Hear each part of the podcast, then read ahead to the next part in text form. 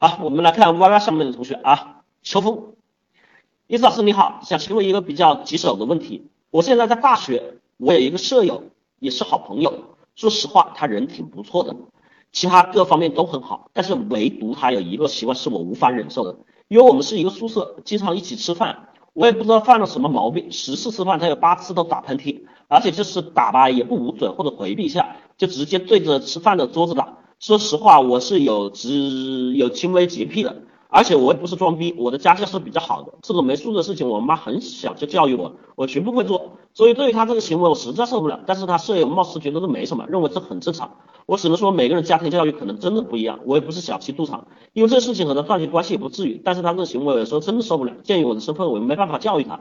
意思老师，你觉得我应该怎么做？哈，呃，这里面呢，我们分两个层面来讲哈。第一个。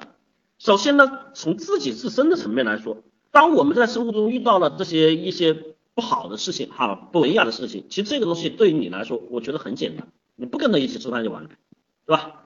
其实里面又不是一定要跟他坐在一起吃啊，这是最简单的一个回避问题的方法。那么第二个呢，从朋友和这个呃这个这个这个舍友的这个身份上面来说啊，同学、舍友、朋友的身份上面来说，你应该帮助他，对吧？你应该帮助他。其实帮助他这个事情呢，你说啊，我出于他的身份，我不能教育他，为什么一定要去教育啊？人就一定需要靠教育吗？有些事情可以去警醒，对吧？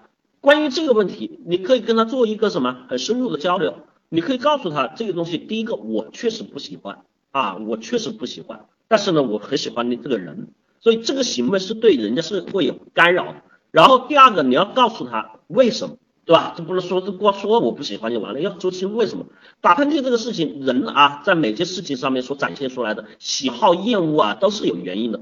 为什么对这个东西我们在教养上面说不能这样去干呢？首先从科学上面，你就告诉他，这个人的一个喷嚏出来会带来多少的这个什么病菌，会带来多少这些东西，所以我们会非常厌恶这个行为，这本身我们生物性所决定。然后另外一块呢，说你这个东西就你跟我在一起还行啊，我实在不行我还忍一忍。但是你想想，你将来出去，身边的人会怎么看你？每一个人，我们说句实话，再蠢的人，其实我们都会听到一点，就是什么呢？当真正这件事情对自己有利的时候，我们都不会去拒绝。也就是说，你可能会听到人家一上来啊，你说这个话，你是不是看不起我啊？你是不是嫌弃我？但是这些话说完了之后，你不管他怎么表态啊，你都会发现他自己还是会去回去反思，还是回去会有所收敛，还是会去注意这个问题啊。所以这个东西就是要我们在目的上面也能去达到。那么最重要的在这里面需要说的就是你跟他的沟通方式。有很多同学在这个点上面解决不了问题的方式上面呢，其实不在于内容，而是在于方式。就可能去说话的时候会用一些这种什么叫挤兑、贬低哈，甚至还会带有一些情绪和厌恶的感觉在里面。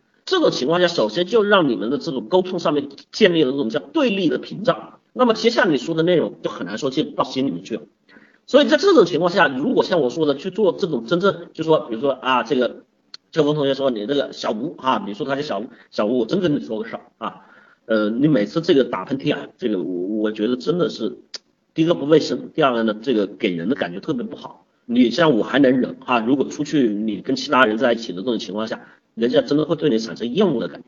我相信这样的沟通，其实他是应该不会拒绝啊。然后最后一点再来说一点你不懂哈，这是帮助你们去提升的另外一个地方，专业知识方面。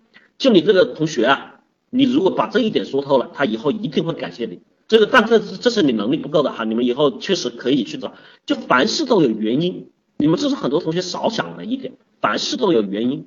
为什么他十岁八次打喷嚏啊？很多同学不去想这个问题，你们知道为什么吗？就解决问题很多时候你们都缺乏对这种根本性上面的去思考。你们知道为什么吗？啊，秋风同学，你知道为什么吗？秋风同学在不在？啊，不知道。我告诉你啊，上了天说他父母也这样，你们这怎么得出的结论呢？打喷嚏是什么？是生理行为，对不对？告诉我是不是？来，我们来看解问题啊，这个这很简单的，打喷嚏是不是生理行为？是不是？他不是情绪上要打喷嚏吧？他不是性格上要打喷嚏吧？对不对？那么造成生理行为的一定是生理因素嘛？那么跟打喷嚏的生理因素有哪些方面？打喷嚏造成生理因素，造成的生理因素有哪些方面啊？过敏不至于吧？你怎么知道不至于呢？对呀，阿花今年又说鼻炎嘛。其实你看不需要专业知识吧？大家看一看，是不是解决问题我们一定要非常强深的这种医学知识，非常强的这种呃智商，对吧？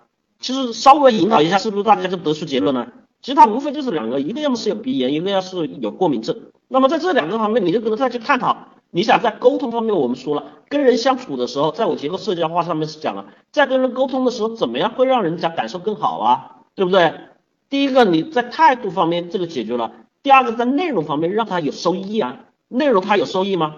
你想你跟他去探讨，你为什么在打鼻涕啊？哎，你不是业务，你说你可能要去看一看，对吧？要么是你们的寝室环境啊，有些同学寝室脏乱差，对吧？他就造成了他这个鼻子过敏，对吧？要么就是他本身自己患有这种慢性鼻炎，那赶紧去治一治啊！那他会觉得你怎么样？你告诉我，有了这样的沟通之后，这个秋风同学，你觉得他是喜欢你、讨厌你、厌恶你，还是会跟你吵架呢？啊，是好的还是不好的？他对你的反应，告诉我，对吧？所以你们看解决问题上面，当你们对于一些事情有分析，然后有仔细的想法、有考虑过程之后，你就会有结论。有了结论之后，你的行为。动作、语言、表情，你都会有相应的这种怎么样展示，最后就能去比较好的解决这样的问题哈。